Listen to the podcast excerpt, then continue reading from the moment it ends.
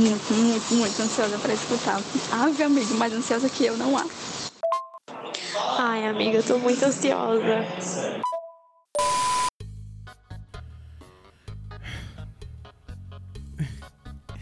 É a terceira vez que eu tento gravar isso. Eu tô muito ansioso e por isso que eu errei várias vezes. Não sei nem como começar, mas tô ansioso para que vocês ouçam o podcast de hoje que tá recheado de informações e vamos falar inclusive sobre a visita do presidente na Paraíba. Então fica por aí, senta, coloca teu fone de ouvido ou não. Não importa o que você esteja fazendo, só ouça, porque o resumo da semana tá recheado. Vamos lá? Acha que eu tô brincando? E começamos o episódio de hoje falando sobre uma boa notícia que trouxe uma pontinha de esperança aos paraibanos. A Paraíba não registrou mortes em um período de 24 horas entre os dias 17 e 18 desse mês, o que foi um marco desde o decreto que anunciou o início da pandemia. Segundo o secretário de Saúde do Estado da Paraíba, Geraldo Medeiros, esse foi um dado isolado e que não é sinônimo de alarde. Não, isso é um, um instantâneo de um grande ator, né? É apenas um dado isolado que reflete uma diminuição no número de casos novos diários e de óbitos, mas você vê que está sendo mantida uma média de 4, 5 mortes por dia. Então não há motivo para euforia e de achar que a pandemia acabou.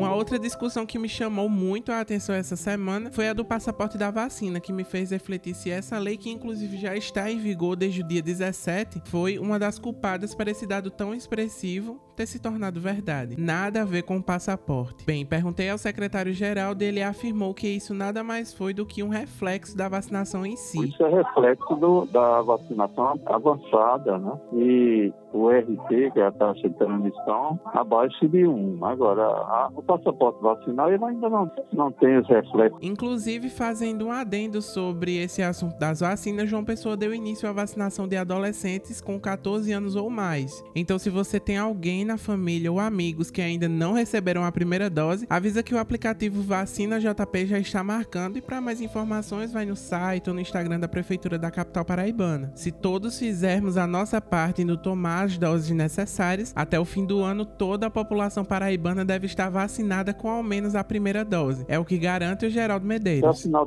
desse ano nós teremos toda a população vacinada com a primeira e segunda dose.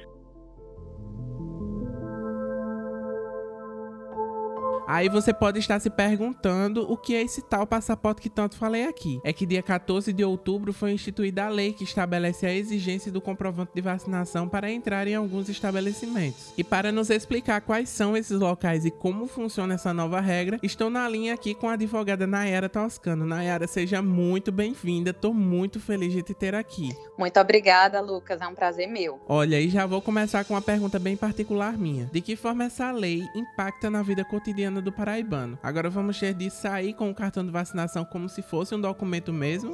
Então, Lucas, de pronto essa pergunta é super interessante, pensando nessa realidade de saúde pública, de bem-estar da coletividade, é preciso que os nossos mecanismos legais, então o ordenamento jurídico, se sobreponha ao interesse público, à coletividade. Então, por meio de um decreto que está valendo desde o último dia 17 de outubro até o próximo dia 31, que é a que institui, entre aspas, esse passaporte da vacina. A gente brinca um pouco com esse nome, mas em momento algum a lei chama de passaporte, mas a gente acaba no dia a dia falando sobre sobre passaporte da vacina, porque há a exigência de apresentação como um documento mesmo nos é, eventos esportivos, além também de shows. Só que você não precisa andar com o cartão de vacinação em si. Não é como se fosse, sei lá, o seu RG. No caso cartão, do cartão de vacinação, você pode andar, por exemplo, com uma foto dele, com a foto do aplicativo, né? Quem mora aqui em João Pessoa sabe que a gente tem o aplicativo Vacina JP, assim como alguns outros municípios do estado possuem aí outros mecanismos. Então, é mais uma questão de, de controle mesmo. Sobre esses espaços, Nayara, a lei não se encaixa para estabelecimentos comerciais como restaurantes ou bares, é isso?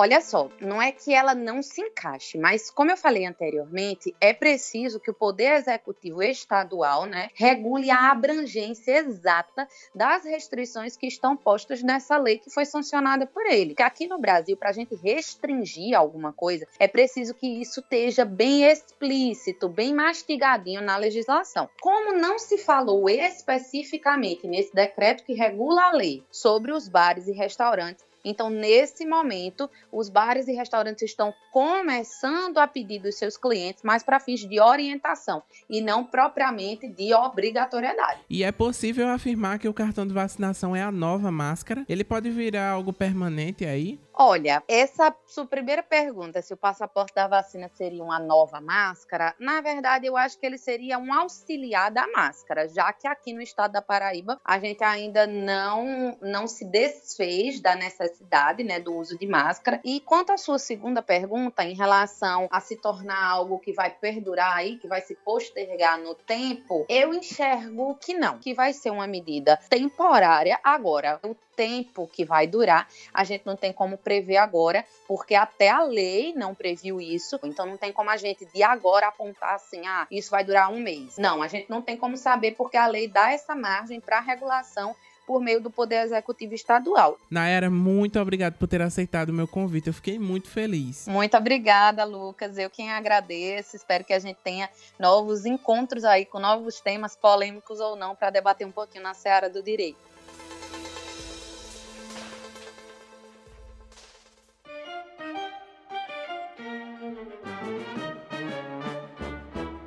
E quem não gostou muito dessa nova lei foi o deputado estadual Cabo Gilberto, que provocou um alvoroço na internet e na Praça dos Três Poderes, que fica ali localizada em frente ao prédio do Poder Legislativo. É sobre esse movimento em praça pública, na Assembleia Legislativa e nas redes sociais que vou conversar agora com a jornalista e analista política Cláudia Carvalho, que já se conectou aqui comigo. Cláudia, seja muito bem-vinda. Obrigado, viu, por te ter aqui. Prazer é meu, Lucas. Obrigado pelo convite. Cláudia, quero saber o que de fato está acontecendo e por que ele não aprova essa lei. Bom, para contar um pouco sobre o que é o passaporte da vacina. Então, a Assembleia aprovou a, uma norma exigindo que todo mundo que frequenta a Assembleia, deputados, servidores, o público em geral, a imprensa, todo mundo que precisa ou que vai por algum motivo à Assembleia, precisa estar imunizado com as duas doses e apresentar também o cartão né, de vacinação ou aquele certificado que é emitido pelo aplicativo do SUS para provar que foi imunizado. E, além disso, a Assembleia também aprovou um projeto que torna obrigatório em todo o Estado, para a entrada em ambientes públicos, a apresentação desse comprovante de, de vacinação contra a Covid-19. O governador João Azevedo ainda não editou um decreto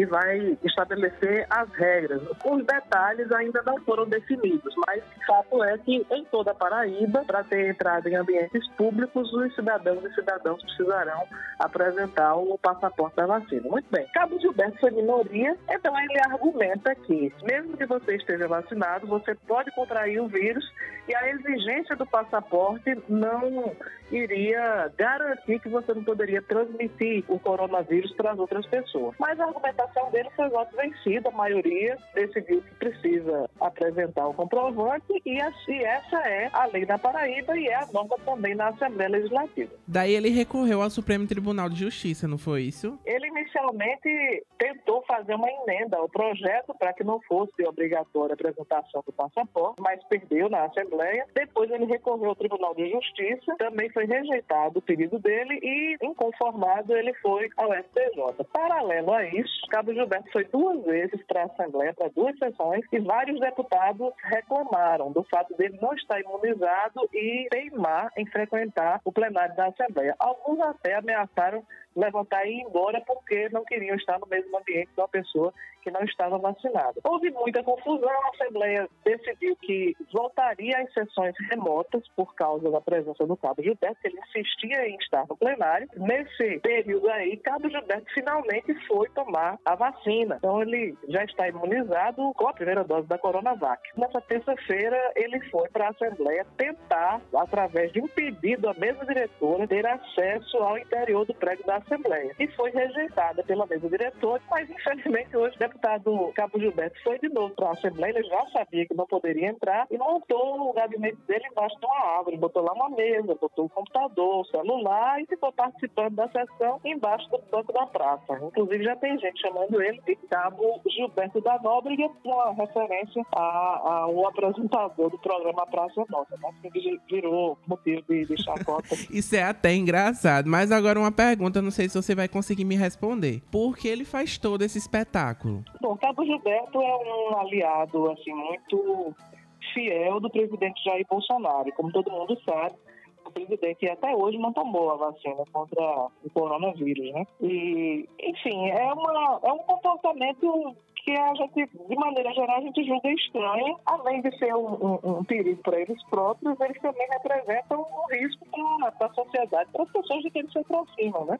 De dizer o que é que faz ele, ele agir dessa maneira, acho que é uma questão ideológica, ligada ao pensamento do presidente Jair Bolsonaro. Agora, explicar realmente é meio difícil. Eu só consigo entender como sendo a repetição e o comportamento que é do líder político. Então, o que nos resta é esperar os novos episódios da Praça Praça de Cabo Gilberto, é isso? Como ele tomou a Coronavac, né, ele deve ter a segunda dose em cerca de 20 e poucos dias. A gente pode ter aí mais umas duas ou três semanas de gabinete na praça. Né? Quem está passando lá pela Praça dos Três Poderes está achando bem divertida a presença do Cabo Gilberto. Cláudia, muito obrigado, muito obrigado mesmo por ter aceitado o meu convite. Prazer foi meu. Também fiquei muito feliz pelo convite, porque gosto muito de você e desejo sempre tudo de melhor.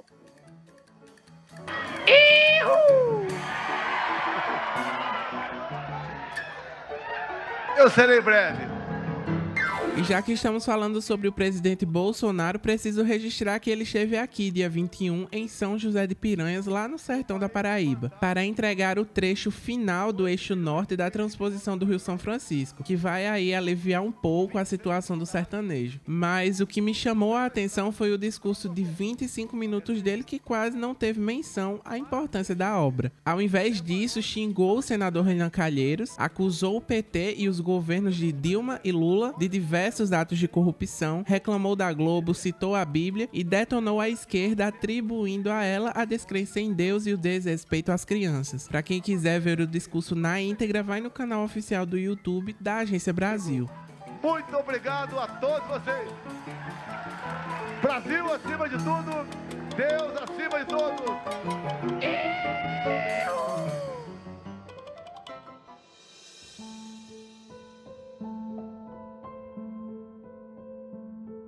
E mudando completamente de assunto, um outro destaque que ganhou muito foco na mídia local durante essa semana aconteceu em uma casa de acolhimento em João Pessoa e foi provocado por uma mãe de 15 anos que tentou matar o filho com uma caneta. O menino foi socorrido pelo SAMU para o Hospital de Emergência e Trauma de João Pessoa. Ele passou por uma cirurgia, ficou um tempo na UTI, mas logo recebeu alta e foi encaminhado ao Conselho Tutelar. Segundo a Ivete Arruda, promotora do caso, a adolescente demonstra arrependimento, mas a mente dela confusa devido a um trauma adquirido ainda na infância. Com certeza demonstra, mas é um misto de ódio, de revolta, de tristeza. A gente, na verdade, teve que trabalhar muito para poder entender o que estava acontecendo. Né? Ela foi estuprada aos 11 anos pelo padrasto. A mãe tinha conhecimento dos abusos, não protegeu a filha. Então, desses abusos, ela engravidou exatamente dessa criança. Ela relata que quando olhou para o filho deitado na cama e junto com, esse, com essas imagens, muita dor. Então, ela naquele momento achava que tirando a criança da vida dela,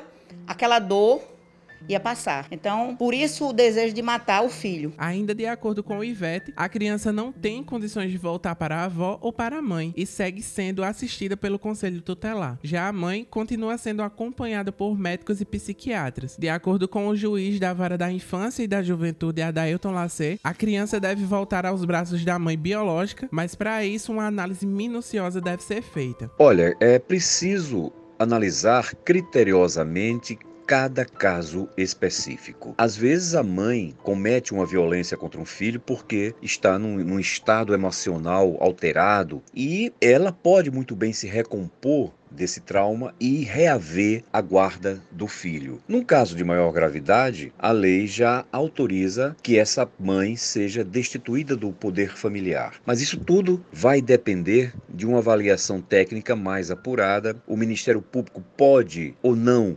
ingressar com uma ação de destituição do poder familiar, que é o meio pelo qual o poder judiciário retira dessa mãe todo o poder, todo o direito que ela tem sobre seu filho.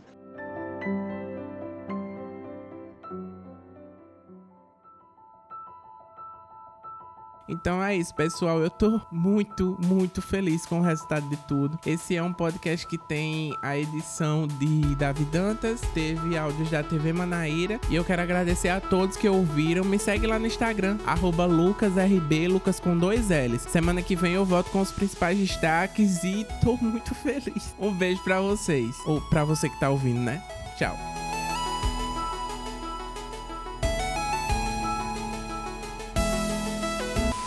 Acha que eu tô brincando?